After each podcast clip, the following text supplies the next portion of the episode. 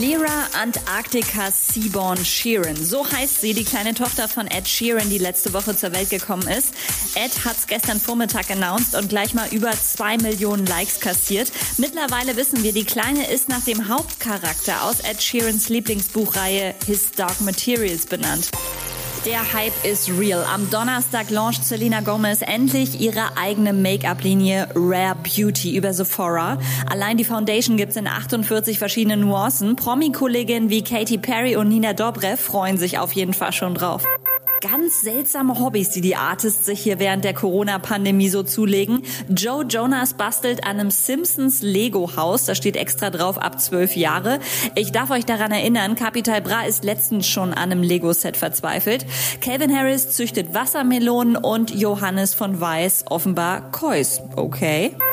Lady Gaga dagegen voll unspektakulär. Sie kuschelt mit ihrer französischen Bulldogger auf der Couch und nutzt das gleich mal schamlos aus, um Werbung für ihre neue Merch-Kollektion zu machen. Mit pinken Decken, Seifen und Gummistiefeln.